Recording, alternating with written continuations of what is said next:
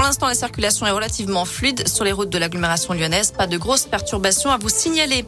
Mais des difficultés sont annoncées sur les lignes de tram T1, T2, T4, T5 et T6 les dimanches 20 et 27 mars. Des opérations de maintenance sont prévues le soir à partir de 20h30. Certaines lignes seront à l'arrêt complet, d'autres circuleront partiellement.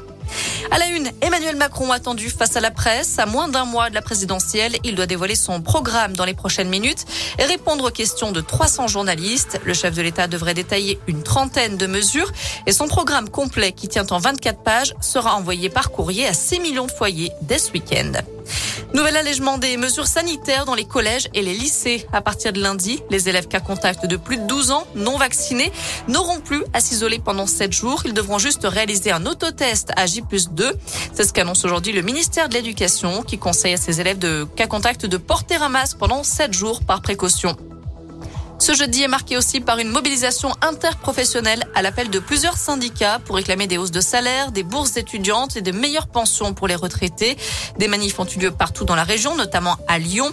Le cortège est parti en fin de matinée de la place Jean Masset, direction les Cordeliers. Un mouvement qui a créé quelques perturbations, notamment dans les écoles et les cantines scolaires aujourd'hui.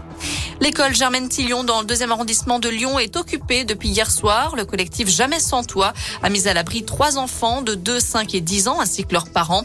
Il demande au pouvoir public de prendre le relais désormais. Et puis un immeuble a été évacué à la Mulatière ce matin dans le quartier du Roule, selon le progrès. Un incendie s'est déclaré vers midi et quart dans la cuisine d'un appartement. A priori, il n'y a pas eu de blessés.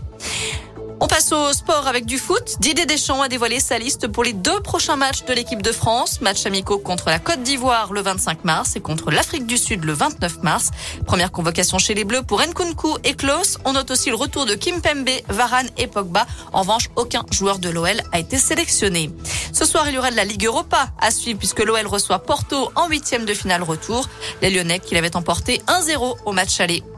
Un mot de rugby aussi avec deux Lyonnais remplaçants pour le prochain, pour le dernier match du tournoi des Six Nations face à l'Angleterre. Ça se passe samedi. On aura Cretin et Taufi Fénois sur le banc pour le début de la rencontre. Enfin, Tom Cruise est attendu à Cannes pour présenter le nouveau Top Gun. Il sera projeté au Festival de Cannes le 18 mai et sortira sur les écrans en France le 25 mai, soit deux jours avant sa sortie officielle aux États-Unis et dans le reste du monde. Voilà, vous savez tout pour l'actu. Côté météo cet après-midi, je vous le disais, hein, malheureusement, ça va rester bien, bien gris. Pour demain, même chose. Beaucoup de nuages attendus partout dans la région avec des températures qui grimpent jusqu'à 15 voire 18 degrés. La bonne nouvelle, c'est que normalement, le soleil reviendra à partir de samedi avec de belles éclaircies. Bon après